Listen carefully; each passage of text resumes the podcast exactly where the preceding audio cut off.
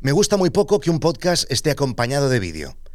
El audio es un medio suficientemente rico como para poder expresar o trasladar casi cualquier mensaje que tengas en mente. Además, en muchas ocasiones, si hacemos contenidos pensados para los dos formatos, para audio y para vídeo, incluso puede llegar a ser contraproducente, sobre todo si no lo sabes gestionar adecuadamente. Y además lo más probable es que algunas de las cosas que sucedan en imagen se las pierdan los que están escuchando solo audio. Y tendremos que esforzarnos para que estas cosas pues sean lo menos trascendentales posibles para el mensaje.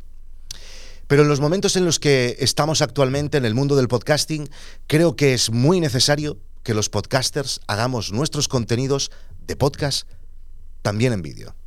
O sea, vamos a ver, recapitulemos. Lo ideal sería que no fuera necesario, pero ahora mismo yo creo que lo es. Me voy a explicar.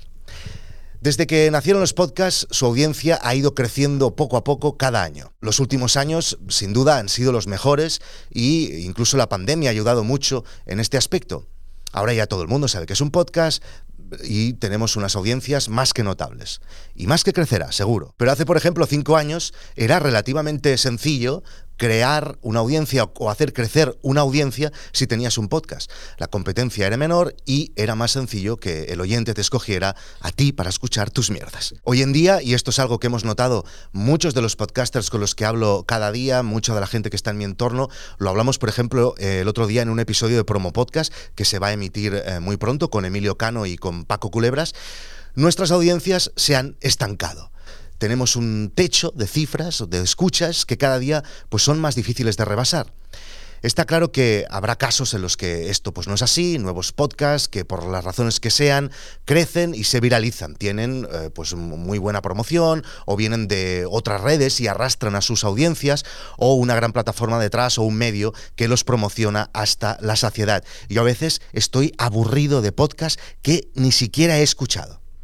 Pero si no tienes nada de esto y lanzas tu podcast, lo más probable es que sea, y lo siento decir, complicado crecer. Los podcasts tienen muchas cosas buenas como, como medio. Es un formato que consigue un engagement increíble porque se mete en el cerebro, el audio es así, y lo ha sido siempre, y lo hemos vivido durante años con la radio, por ejemplo.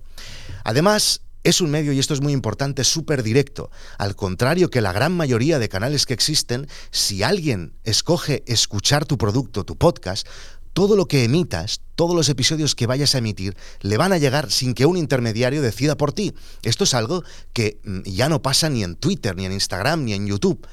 En estas plataformas tú puedes tener suscriptores, gente que ha decidido estar al tanto de tus contenidos, que le han dado al botón, pero que en cambio no les va a llegar todos tus episodios o, o todas tus publicaciones, solo aquellas que la plataforma decida, solo aquellas que Instagram, Twitter o YouTube decida un problema que incluso puedes llegar a tener, que parece que no, pero con una newsletter, y que eh, tu mensaje se derive a la carpeta de promociones o incluso a spam, y es desesperante. Esto con el podcast no pasa. El feed en los podcasts nos protege de todo esto. Si se suscriben, les saldrá todos y cada uno de los episodios que publiquemos. Pero por contra, los podcasts tienen una desventaja enorme con las otras plataformas que afecta directamente a una de las cosas más importantes, que es el crecimiento. Y es que es muy difícil ser descubierto. En Apple Podcasts, en Google Podcasts, un episodio no se puede viralizar. No hay un algoritmo que muestre a gente no suscrita a nuestro podcast nuestro trabajo. Y lo más importante, los buscadores de, estos, de estas plataformas son casi inusables y de poco nos sirven en este aspecto. Si tienes un podcast y quieres crecer, solo tienes dos armas, el boca a oreja y el aparecer en algún ranking. Nada más. En YouTube, en TikTok, en Instagram, tienes una exposición en potencia enorme. Y esta es la única razón, si lo que quieres es crecer, por la que necesitas, y lo siento mucho, acompañar de vídeo tu podcast. La mejor estrategia ahora mismo, yo creo, es sumarle a tu podcast otro formato para tener presencia en plataformas en las que se construye mejor esta función social. Colgar los episodios enteros en formato vídeo, como lo hago yo, o hacer extractos en clips y colgarlo en TikTok, en Reels, en Shorts, lo que sea. Y por supuesto, para que tenga más sentido este sin sentido, porque es lo que es, debemos intentar aportar a la imagen todo lo que podamos para separarlo del formato obvio.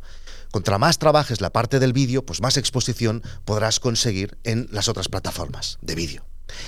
Además, hay diversos eh, movimientos en la industria que también apuntan hacia esta dirección. YouTube está animando a sus creadores a que cuelguen los podcasts en su plataforma. Tal vez tienen en mente un YouTube de podcast, ojalá. Spotify y Anchor, por ejemplo, ya permiten subir tus episodios en formato vídeo, al menos en Estados Unidos, y Evox sigue como la web de la Renfe.